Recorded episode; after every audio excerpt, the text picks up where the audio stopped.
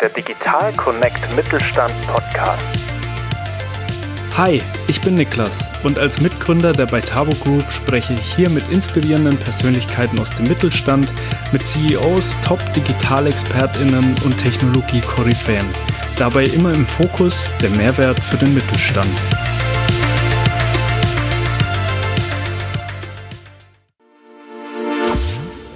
Kurze Werbung. Diese Folge wird dir präsentiert von unserem Partner Eleven Labs. Damit kannst du per Text ultrarealistisch klingende Stimmen wie diese hier erstellen. Aufwendige Audioproduktion fallen damit weg und dir steht gesprochener Text im Handumdrehen zur Verfügung. Wenn das für dich spannend klingt, dann check unbedingt den Link zum Tool in der Beschreibung. Und jetzt wünschen wir dir viel Spaß bei der Folge. Werbung Ende. Hi und herzlich willkommen zu einer neuen Folge des Digital Connect Mittelstand Podcasts von Beitabo. Ja, in der heutigen Folge habe ich die liebe Dr. Alexandra Kohlmann zu Gast, Geschäftsführerin von Rowe, dem größten mittelständischen Schmierstoffhersteller in Deutschland. Rowe wurde 1995 gegründet und beschäftigt heute 300 MitarbeiterInnen mit Sitz in Worms. In der Gruppe gehören heute 14 Unternehmen zu Rowe und die Produkte des erfolgreichen Mittelständlers sind in 80 Ländern weltweit erhältlich. Ja, ich freue mich sehr darauf, mit Alexandra gleich in verschiedene Themen rund um Unternehmensnachfolge Nachfolge, Digitalisierung und Technologie sowie Roves Position in der Mobilitätswende zu sprechen. Jetzt aber erstmal herzlich willkommen hier im Digital Connect Mittelstand Podcast, liebe Alexandra. Ja, hi Niklas, freut mich auch. Super, schön, dass du dir die Zeit nimmst, dass wir in die Themen mal einsteigen können. Und ja, liebe Alexandra, du bist ja schon seit 2018 Geschäftsführerin bei Rowe und hast jetzt dann zum neuen Jahr die Geschäftsführung dann vollumfänglich von deinem Vater übernommen. Ja, sehr, sehr spannende Situation, würde ich sagen. Und grundsätzlich würde mich natürlich mal sehr interessieren, wo steht denn Rowe heute so allgemein? Also was macht das Unternehmen aus und was sind so deine Ziele? Also wo möchtest du eure erfolgreiche Firmengruppe in der Zukunft so hinentwickeln? Ja, genau. Du hast es ja schon so ein bisschen im Intro erwähnt. Also wir produzieren Schmierstoffe und auch Kühlmittel für den Automotive-Sektor. Ähm, so sind wir auch im Prinzip groß geworden. Wir haben früher sehr viel Private-Label-Kunden auch gemacht. Ähm, das war Teil de, des Wachstums auch. Aber in den letzten Jahren sind wir dann auch ganz verstärkt in Richtung Bekanntmachung der Eigenmarke Rowe Motor Oil gegangen. Und das ist das, wo wir auch heute stehen. Für uns ist es ganz wesentlich, dass wir unsere Eigenmarke eben weiter stärken, weiter bekannt machen. Wir sind aber nicht nur im Automotive Automotive-Sektor ähm, tätig, sondern wir produzieren auch Schmierstoffe für den Industriebereich. Ja, gegründet 95, hattest du erwähnt, von meinem Vater. Und das ist im Prinzip schon eine sehr unglaubliche Gründungsgeschichte, die er da geschaffen hat. Also so quasi aus dem Nichts ein produzierendes Industrieunternehmen geschaffen. Und unser Standort in Worms, den wir seit einigen Jahren haben, der wurde ja quasi auf einer grünen Wiese erbaut und setzt hier wirklich neue Maßstäbe. Wir sagen auch ganz oft, es ist eines der modernsten Schmierstoffwerke Europas. Und das ist halt schon was, was Rowe auch wirklich ausmacht, was eben auch Qualitätsstandards einfach setzt. Ansonsten ähm, zeichnet uns natürlich auch noch unser eigener Rennstall aus. Ich glaube, das ist auch sehr unique. Ähm, wir sind mit den Langstreckenrennen sehr, sehr erfolgreich. Der Rowe Racing Rennstall gehört auch zu unserer Gruppe. Und das ist auch eine sehr, sehr tolle Erfolgsgeschichte, weil wir dafür natürlich auch so ein bisschen die Beweisführung unserer tollen Produkte eben auch führen und darlegen. Und ich denke halt auch, wenn das Unternehmen noch relativ jung ist, ähm, wir sind da natürlich noch am Anfang und ich sage auch immer, die besten Zeiten, die liegen noch vor uns. Und meine Vision ist es und die der nächsten Generation mit mir, dass wir eben Rowe zum Fortschrittsunternehmen machen. Denn Fortschritt braucht eben immer auch Bewegung und wir machen natürlich oder wir haben Angebote für alles, was sich bewegt und wo Hitze entsteht. Und ganz viel Bewegung wird es ja auch in Zukunft geben. Ja, sehr, sehr cool. Ja, Bewegung wird es in Zukunft geben, absolut. Ohne Bewegung geht nichts vorwärts. Von daher sehr, sehr, sehr, sehr cool. Und ich möchte sehr, sehr gerne mal einhaken bei der, bei der Gründungsgeschichte. Also du hast gesagt, also du führst das Unternehmen jetzt in zweiter Generation. Das hat dein Papa aufgebaut. Tatsächlich eine unglaubliche Gründungsgeschichte aus dem Nichts, ein so erfolgreiches Unternehmen aufzubauen. Da mal die Frage, was, was glaubst du denn, wie, wie hat er das gemacht? Also was macht ihn aus? Ist er ein Visionär? Ist er jemand, der besonders zielstrebig an dem Thema irgendwie gearbeitet hat oder wie, wie schafft man das denn in so kurzer Zeit ein so erfolgreiches Unternehmen mit so einem Standing aufzubauen? Also ein Visionär ist er auf jeden Fall und ganz scherzhaft sagt er auch immer, immer wenn er mal nicht im Haus ist, dann kommen ihm ganz viele neue Ideen und das ist auch, äh, glaube ich, was, was ihn total auszeichnet auf jeden Fall ganz viel Mut und natürlich auch Bereitschaft zum Risiko. Und das ist auf jeden Fall was, was man auch aushalten muss, äh, glaube ich, als Unternehmer. Und ich meine, wir reden ja hier auch immer über ein Industrieunternehmen, wo natürlich auch sehr, sehr viel Kapital einfach gebunden ist und auch gebraucht wird. Und das einfach so nach und nach aufzubauen, ist schon mit ganz viel Mut und auch Bereitschaft zum Risiko verknüpft, weil natürlich ja auch immer irgendwo die eigene Existenz dran hängt. Und das hat er gemacht und auch irgendwie immer aushalten können. Dafür bewundere ich ihn schon sehr. Absolut, finde ich auch wirklich sehr bewundernswert. Allgemein einfach auch dieser unternehmerische Mut, der so wichtig ist auch für, für unser Land, dass wir einfach Menschen haben, die sagen, ja, ich gehe diese Reise an, ich gehe dieses Risiko an und gehe dieses Risiko ein. Und ich würde sagen, was du jetzt machst, die Entscheidung, die du ja, getroffen und, und hast. Wenn ich kurz ja, einhaken gerne, darf, auch gerne. immer so ein bisschen die Bereitschaft, wenn dir halt irgendwie eine Hürde in den Weg gelegt wird, optimistisch zu sein und lösungsorientiert zu sein und man findet einen Weg drumrum oder halt darüber. Also ja. sich davon nicht so beirren zu lassen. Und das war ja auch ganz oft, das sieht man ja auch an unserer Filmgeschichte und wie wir uns halt eben entwickelt haben, wie wir mal angefangen haben und wo wir halt heute stehen, dass wir auch halt immer sehr, sehr flexibel auch auf die Dinge reagiert haben und trotzdem aber immer unsere eigene Vision dabei im Blick gehalten haben und verfolgt haben. Und das wollen wir halt auch in Zukunft so tun. Ja, klasse, absolut. Also ich denke, dass diese Hindernisse, diese Herausforderungen gibt's wohl in jeder Firmengeschichte und meine persönliche Erfahrung als Unternehmer darf da ja inzwischen auch schon auf eine fast zehnjährige Karriere als Unternehmer zurückblicken, ja. ist halt, dass man gerade an diesen Hindernissen einfach wächst, dass das das ist, was einen stärker macht das sowohl auf Personenebene als auch auf Ebene eines Unternehmens und ja, äh, von daher in der Situation oft herausfordernd, aber an und für sich auch sehr wertvoll, durch diese Herausforderungen zu wachsen. Und ich glaube, das ist der einzige Blick, mit dem man auf Dauer auch Unternehmer oder Unternehmerin bleiben kann, weil äh, diese Herausforderungen gehören einfach dazu. Genau, ja. Ich würde sagen, definitiv mutig und super, was äh, wie dein Vater das umgesetzt hat. Gleichzeitig aber sicherlich auch eine, eine mutige Entscheidung von dir zu sagen, du äh, trittst in die Fußstapfen. Ich habe es vorhin schon mal gesagt, du bist schon seit 2018 auch als Geschäftsführerin im Unternehmen, hast jetzt zum ersten ersten dann die Geschäftsführung vollumfänglich von deinem Vater übernommen und er macht auf mich schon den, den Eindruck einer sehr starken Persönlichkeit, auch wie du gesagt hast, sehr visionär. Da würde mich natürlich mal interessieren, weil ich ich nämlich auch weiß, dass diese Unternehmensnachfolge, die Synchronisierung zwischen den Generationen auch gar nicht immer so einfach ist. Wie erlebst du das dann mit deinem Vater? Also er ist jetzt, wie du mir vorhin eröffnet hast, noch als Gesellschafter weiterhin an Bord. Wie ist denn so deine, deine Abstimmung mit ihm? Inwiefern passen da eure Perspektiven und Vorstellungen zusammen? Oder wo gibt es vielleicht auch Themen, über die ihr hin und wieder vielleicht auch mal tiefgehender diskutiert? Mhm.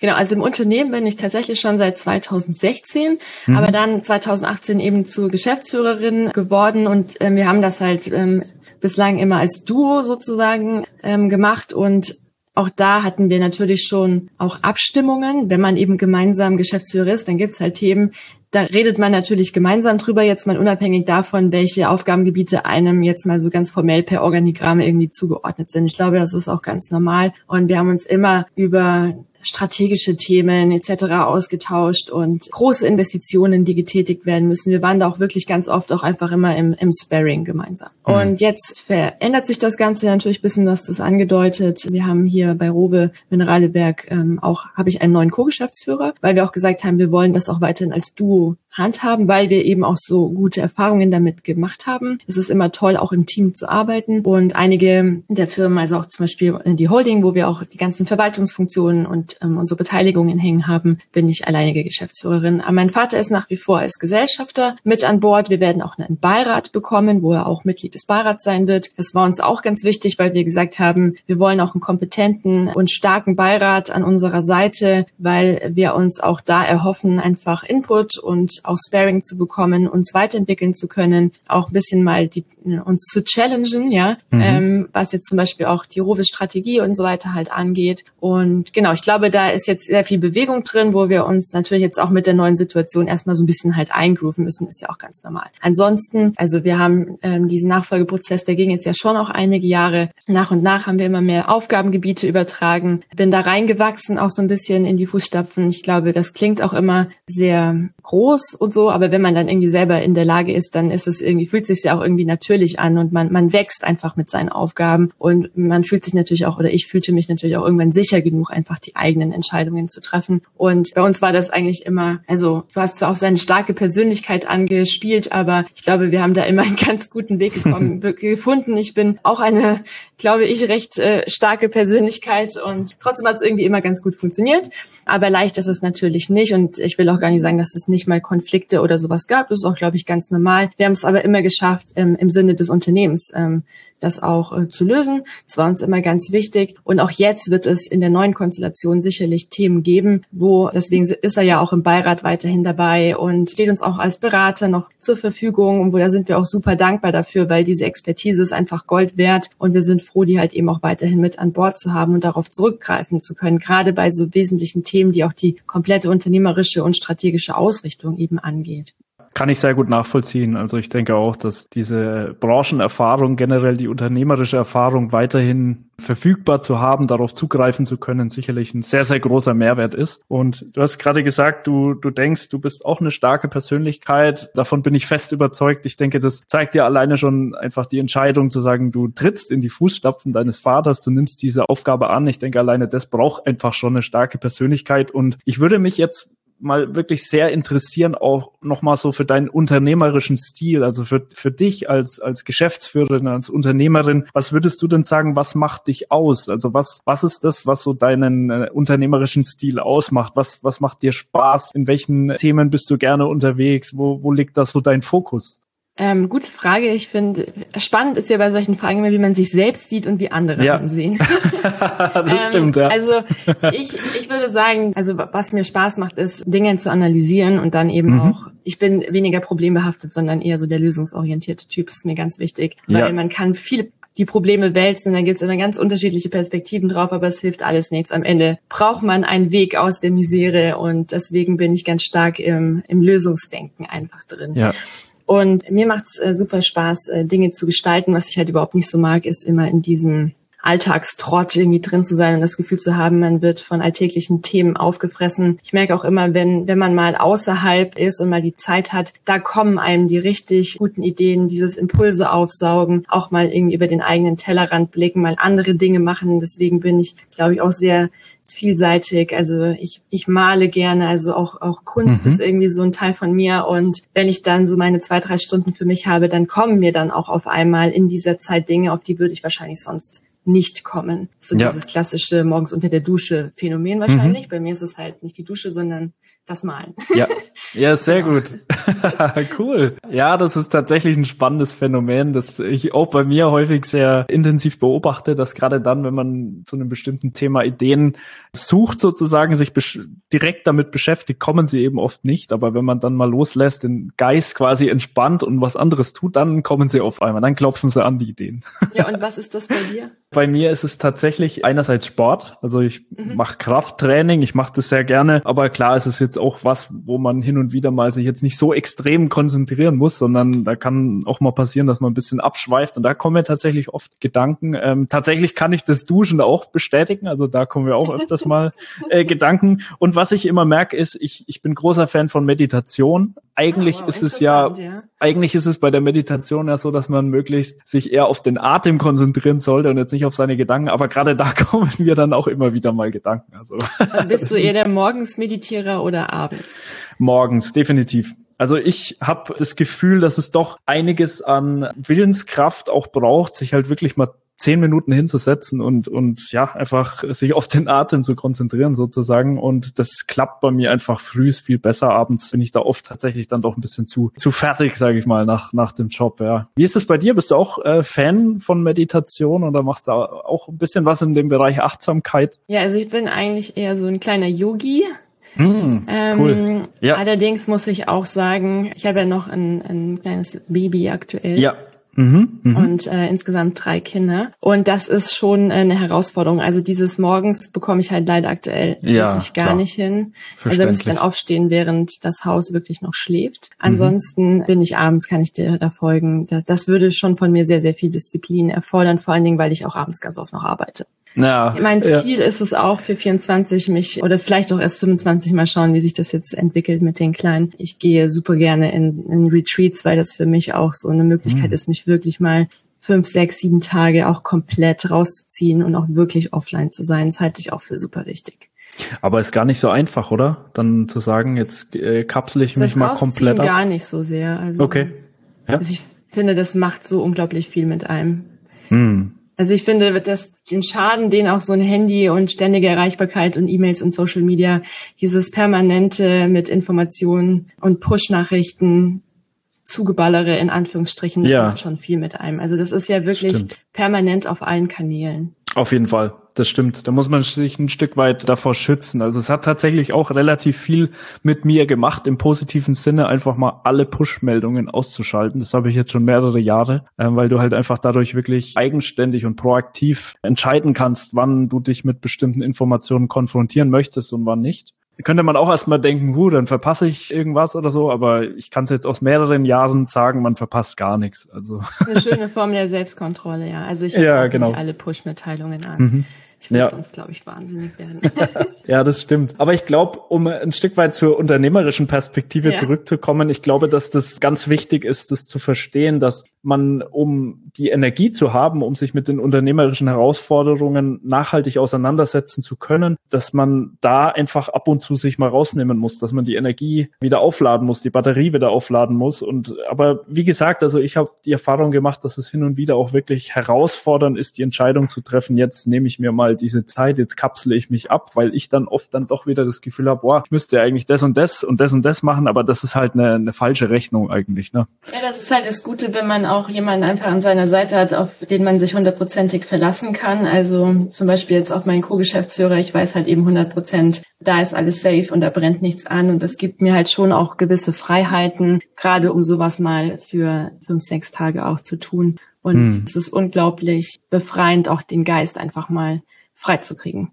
Absolut, das stimmt, ja. Ist, glaube ich, eine ganz wichtige Erkenntnis. Ja, du hast gerade gesagt, Freiheit. Ich glaube, Freiheit gibt definitiv auch die, die Technologie, die wir heute haben, also ein Stück weit auch grundsätzlich mal örtliche Freiheit, auch von, ja, vielleicht zu Hause oder von eigentlich überall arbeiten zu können, wenn es denn die spezifische Tätigkeit zulässt. Ist aber oft, denke ich, so im Management oder auch im Technologiebereich, dass man da viele Möglichkeiten hat. Bringt mich ein Stück weit jetzt aber auch zu der Frage mal ein bisschen rausgesucht, wie blickst du denn so auf diese technologischen Themen? Also das ist ja durchaus auch eine, eine große Herausforderung, die man heutzutage heutzutage hat als Unternehmerin, dass man einfach auch diese sich schnell entwickelnde Welt der Digitalisierung irgendwie überblicken muss, dass man ja verstehen muss, wo, wo gehe ich jetzt rein, was ist vielleicht nicht so relevant für mein Unternehmen. Ich meine, ein Thema, über das wir vorhin schon mal kurz gesprochen haben, wo wir auch sehr intensiv unterwegs sind, ist zum Beispiel KI. Das ist ja gerade mega präsent, aber es gibt ja noch so viele weitere Themen, ne? von Augmented Reality über Robotik bis hin zu Big Data, was auch immer. Was ist dein Blick auf diese Themen? Wo steht Rover da aktuell und was würdest du denn sagen, welche technologischen Komponenten du in der Zukunft auch weiter ausbauen möchtest? Ja, total spannendes Thema und hat ja auch unglaublich an Fahrt aufgenommen. Jeder will es ja jetzt irgendwie machen, aber manchmal habe ich auch das Gefühl, keiner weiß wirklich so richtig, äh, was man drunter versteht und wie man es einsetzen kann für sich. Und das ist mir dann auch immer wichtig. Ich versuche immer zu unterscheiden in Digitization und Digitalization. Da sind ja, ist ja das Englische noch ein bisschen genauer. Bei uns ist das ja im Deutschen irgendwie alles Digitalisierung. Und ich meine, bei der Digitization geht's ja einfach nur darum, Daten, Dokumente oder Prozesse vom Analogen ins Digitale umzuwandeln. Also keine Ahnung, wenn man halt vorher eine Spesenabrechnung auf dem Papier hatte, dann überführst du sie halt in ein digitales Tool. Aber bei der Digitalization geht es ja eigentlich viel mehr darum, dass man diese Geschäftsprozesse unter der Nutzung von ich sag mal, digitalen Technologien so zu transformieren, dass sie sich auch unmittelbar in der Wertschöpfung niederschlagen und ähm, also zum Beispiel in größeren Revenues oder effizienteren Prozessen, wie auch immer. Und das ist es eigentlich, wo finde ich spannend ist. Also für mich liegt die eigentliche Kunst darin, das Potenzial von Daten eben wirklich zu nutzen und eben auch verwertbar zu machen, also seine Erkenntnisse daraus zu ziehen. Ich glaube, Daten haben wir alle en masse. Aber was nicht immer so gelingt in der Praxis, ist, dass man die auch miteinander vernetzt und eben auswertbar macht. Also wir zum Beispiel sind halt aktuell auch daran, ein, ein, ein Data Warehouse auch zu bauen, um dann eben auch mit Business Intelligence Tools da zum Beispiel halt auch die verschiedensten Auswertungen am Ende zu fahren. Und ich hatte es ja mhm. vorhin auch schon gesagt, ich bin ja auch eher so ein Typ, der halt ähm, auch gerne erstmal die Themen analysiert und dazu brauche ich halt nur mal Zahlen, Daten, Fakten. Deswegen bin ich da schon auch sehr datenaffin. Ich mache auch den Spruch, ähm, weiß nicht, ob du den kennst. If we have data, let's look at the data. And if mhm. all we have are opinions, let's talk with mine. und, äh, ja, ja. ich finde es immer halt gut, Fakten zu schaffen. Was jetzt nicht heißen soll, dass man das Bauchgefühl total außer Acht lässt, aber erstmal eine Basis finden. Und ja, unsere Handlungsfelder da bei Rovel, das hast du ja auch gefragt, wo wir da stehen. Das ist halt eben für uns zum einen Verwaltung und Vertrieb und natürlich aber auch die Produktion, weil wir sind ja ein produzierendes Unternehmen. Und in Verwaltung und Ver Vertrieb passen wir halt im Prinzip alles an, was wir für New Work digitale Zusammenarbeit oder hybride Arbeit brauchen, also bis hin eben zum papierlosen Büro. Ähm, auch weil wir halt einen Umbau hier auch planen, wo wir auch eher auf zum Beispiel solche Desk-Sharing-Systeme auch zurückgreifen. Und das funktioniert halt nicht, wenn jeder halt noch zehn Aktenordner unterm Arm hat und gerne seinen eigenen Drucker auf dem Schreibtisch. ähm, ja. Wir haben zum Beispiel Dokumentenmanagement-System ähm, implementiert, äh, digitale Unterschriften, automatisierte Rechnungserstellung. Aber wie es halt auch immer so ist, ne, eine digitale Unterschrift, das können wir, ist kein Problem, aber halt gerade so zum Beispiel im, im, Ausland ist es halt auch nicht überall akzeptiert oder es gibt halt mhm. auch gewisse Formulare, nein, da braucht es halt noch vier, fünf Stempel und eine Unterschrift. Ja bitte mit blauem Kuli oder so. Also äh, man, man kriegt schon ja. viel damit weg, so 98 Prozent, aber irgendwie zwei Prozent bleiben halt irgendwie noch über.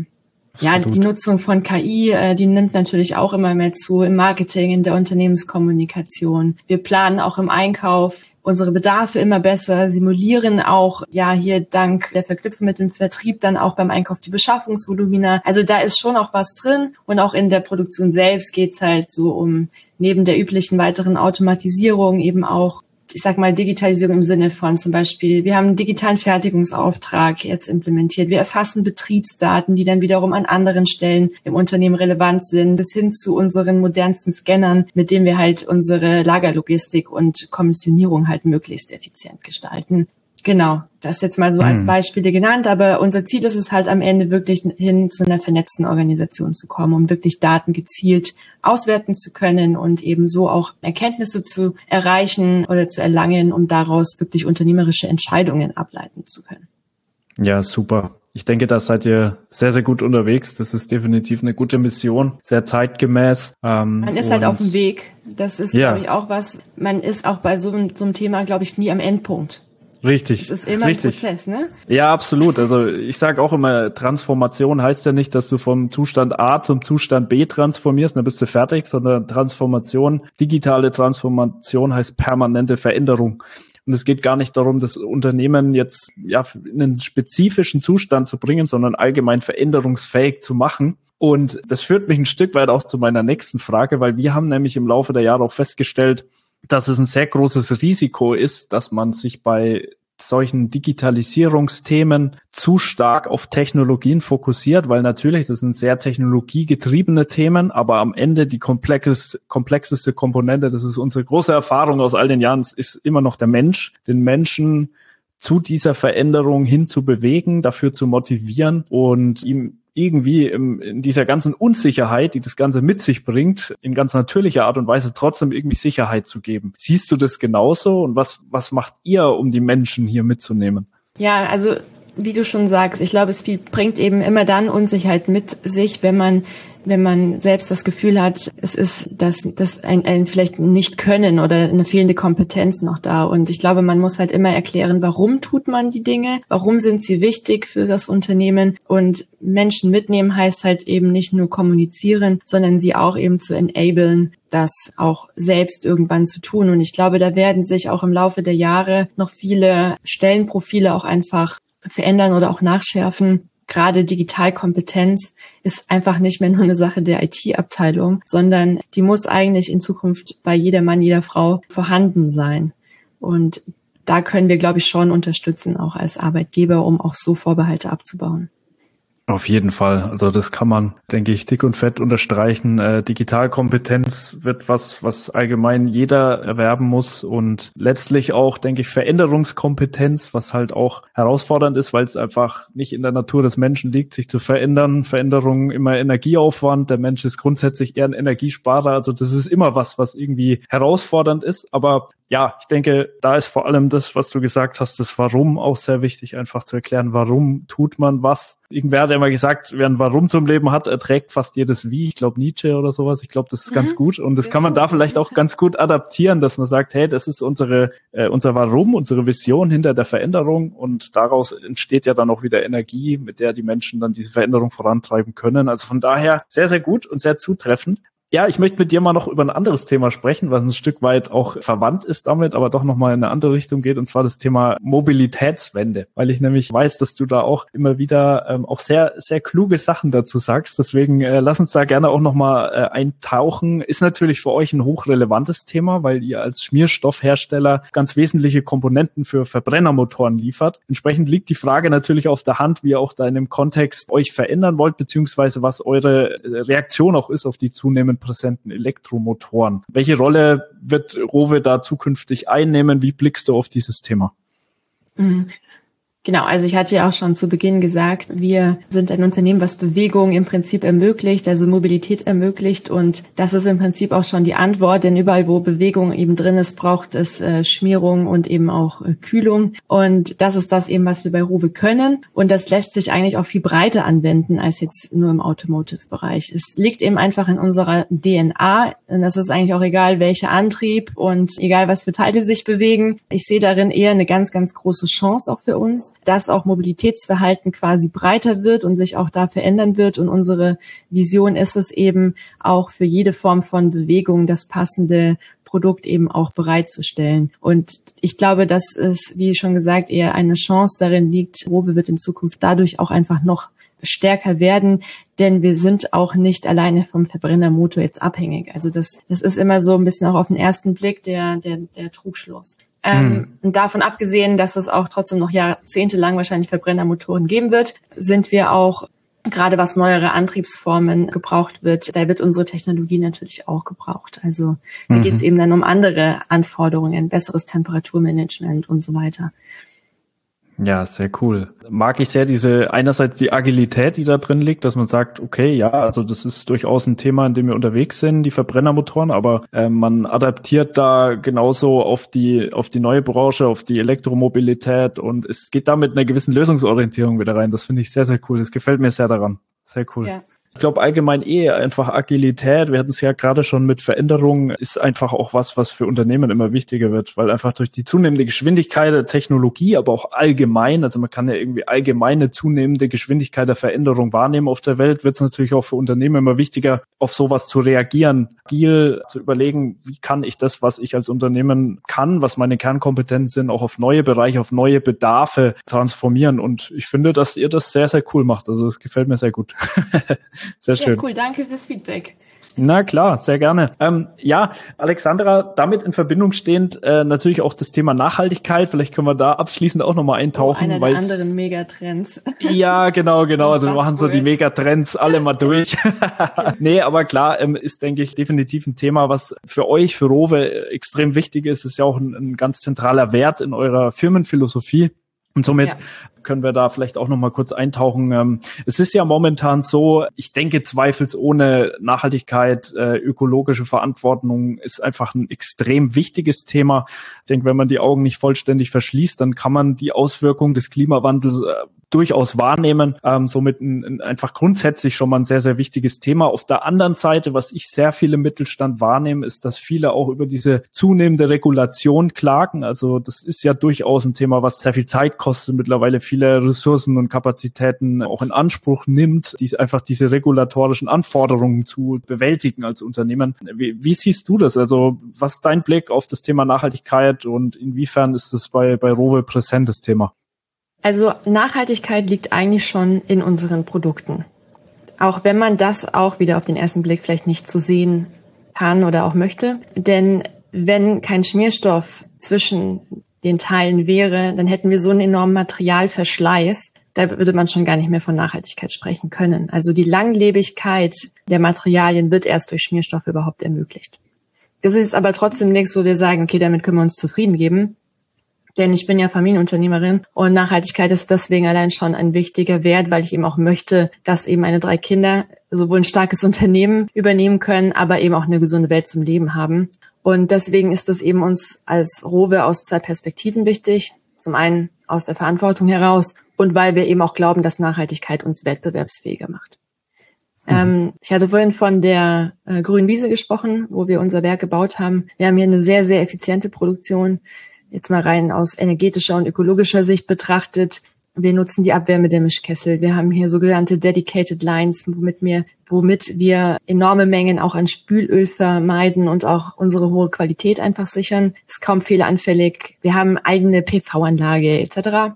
Und was unser nachhaltiges Produktportfolio angeht, da haben wir schon vor sehr, sehr langer Zeit auch angefangen. Wir haben ein sehr breites Produktspektrum dahingehend, dass sind native Produkte, also diese, wir setzen native Basisöle, also auf Basis nachwachsender Rohstoffe ein. Und eben auch aus dem Kreislaufwirtschaftsgedanken heraus muss das eigentlich noch viel stärker oder wird auch in Zukunft noch viel stärker gedacht werden. Also gerade zum Beispiel den Einsatz von Reraffinaten, das sind aufbereitete Altöle oder wenn man über Verpackungsmöglichkeiten spricht. Wir haben auch in unserer Gruppe ein eigenes Unternehmen, mit dem wir unsere Gebinde herstellen. Da haben wir natürlich tollen Einfluss drauf. Also wir haben jetzt auch zuletzt den Einsatz von Rezyklat auch auf 50 Prozent erhöht. Das sind einfach so Hebel, wo wir ansetzen. So, und das mhm. ist da, wo Nachhaltigkeit bei uns also präsent ist, ist in der Produktion, um einfach noch effizienterer und noch sauberer zu werden. Und ja, unsere generelle Haltung, auch was das Produktportfolio etc. angeht. Ähm, du hast die Regulatorik angesprochen, ist ein Riesenthema.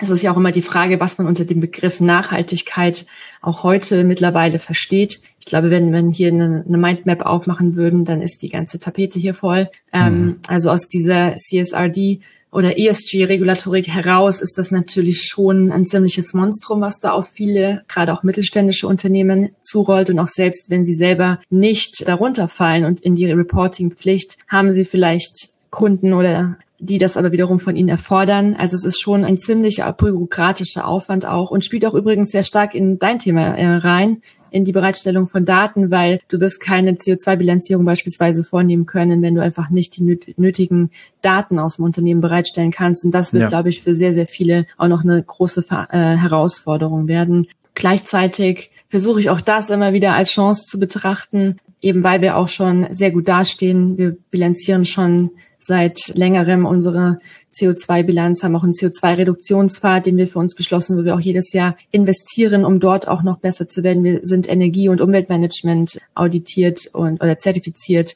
Von daher, das ist für uns jetzt nicht so das Thema, aber natürlich das Ganze dann wiederum auf Papier zu bringen und in einen tollen Lagebericht zu verpacken, das ist halt ist schon eine Herausforderung und du brauchst natürlich auch die Manpower dahinter zusätzlich on top zu dem, was eh schon anfällt. Das ist, glaube ich, für niemanden einfach und das sollte man auch immer so ein bisschen im Hinterkopf behalten. Es darf die Unternehmen am Ende halt nicht mehr lähmen, als dass es für sie Chancen bringt. Ja, so ist es absolut. Ja. Naja, vielleicht kann ja die KI da auch wieder ein bisschen helfen. Mal schauen. äh, genau, ich denke immer, wenn es irgendwie darum geht, Daten oder irgendwelche Ergebnisse in eine strukturierte Form zu bringen, da kann man sich schon immer mal überlegen, wo vielleicht KI tatsächlich helfen kann. Aber Absolut. natürlich äh, bin ich zu 100 Prozent bei dir. Nichtsdestotrotz reduziert das natürlich nicht den Aufwand jetzt um ein signifikantes Maß. Von daher ist es durchaus ein, ein hoher Ressourcenaufwand, den man dafür braucht. Aber gut, das ist so. Da kann man wohl nicht wirklich was dran ändern. Von daher auch wieder super, dass du da als Chance drauf guckst. Ja, cool. Ja, was ja, anderes bleibt mir ja gar nicht hm. übrig.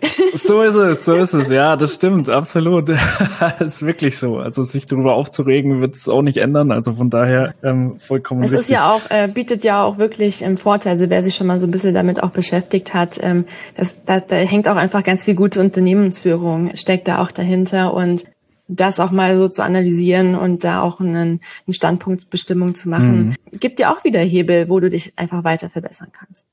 So also. ist es. Ja, Ja, absolut. Sehr, sehr gute Perspektive, ja. Ja, liebe Alexandra, das hat mir richtig Spaß gemacht mit dir. Sehr, sehr cool. Ich denke, äh, sehr, sehr spannender Deep Dive durch verschiedene Themen. Ich konnte echt viel von dir mitnehmen. Also ich habe mir echt viele Sachen hier mitgeschrieben. Vielleicht äh, tatsächlich nochmal ganz kurz zusammengefasst. Ich habe drei Sachen besonders gehighlightet. Das erste, was ich super cool finde, das habe ich vorhin auch schon mal gesagt, ist echt so diese Agilität, also diese Flexibilität, zu sagen, gut, die Welt verändert sich immer schneller, aber wir haben die Flexibilität, die Bewegung, wie du es so schön sagst. Das gefällt mir richtig gut, diese Metapher einfach eh schon in unserer Unternehmens-DNA. Also legen wir das eben auch auf die Straße und, und, und leben das Ganze auch so, was einfach in der heutigen Welt, glaube ich, unfassbar wertvoll ist. Also nichts ist mehr in Gefahr als Unternehmen, die so ganz extrem äh, starr sind und sich überhaupt nicht anpassen können. Von daher super, sehr, sehr cool. Zweitens einfach die Lösungsorientierung, auch von dir persönlich, ganz, ganz klasse. Ich glaube, gerade heute in dieser Zeit, in der ja leider doch auch es viele negative News, negative Zustände und Wendungen auf der Welt gibt,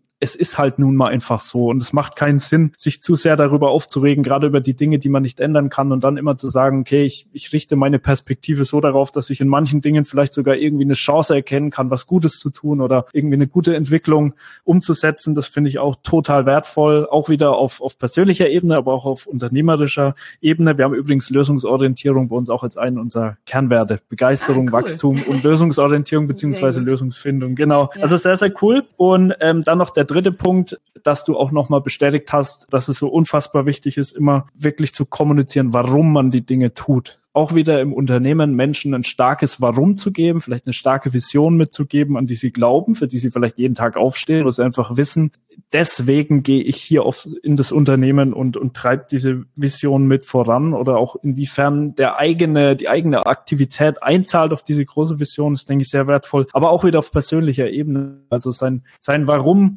irgendwie zu haben, was einen sehr stark antreibt. Da fand ich bei dir sehr, sehr cool, gerade auch, dass du gesagt hast, du möchtest ein gesundes, ein, ein gutes Unternehmen auch vielleicht für deine Kinder mal hinterlassen als Nachfolge. Ich glaube, das ist auch was, was viel Energie gibt. Also auch so dieses, dieses Warum einfach zu haben. Oder ich finde, Dieter Lange hat mal gesagt, das fand ich cool, was ist der Titel des Buchs deines Lebens? wenn es einen Titel hätte? Das finde ich eine coole Frage, da mal drüber nachzudenken. Ist nämlich überhaupt nicht so ja. einfach, das Ganze auf einen Titel zu bringen. Ein Stück weit Lebensvision jetzt schon zu erarbeiten, ja. Ja, also das waren mal so drei Punkte neben den ganzen anderen, die ich hier mitgeschrieben habe, die mich äh, sehr inspiriert haben. Dafür möchte ich dir ganz herzlich danken für deine Zeit und auch für das wertvolle Gespräch mit dir. Ja, danke dir auch. Ich fand unseren Deep Dive cool zu Meditation und Yoga. Ja, absolut. Und, ähm, ja, danke dir auch und alles Liebe für dich. Dankeschön. Ciao. Ciao.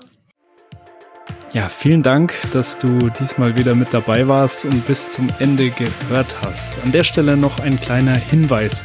Wir würden uns sehr über ein Abo, über eine Bewertung auf Spotify, Apple oder Google Podcast freuen und natürlich auch, wenn du die Folge mit interessierten KollegInnen teilen würdest. Ansonsten schau doch gerne auch mal auf unsere Online-Plattform unter dc-mittelstand.de. Dort gibt es auch viele spannende Artikel rund um die digitale Transformation im Mittelstand.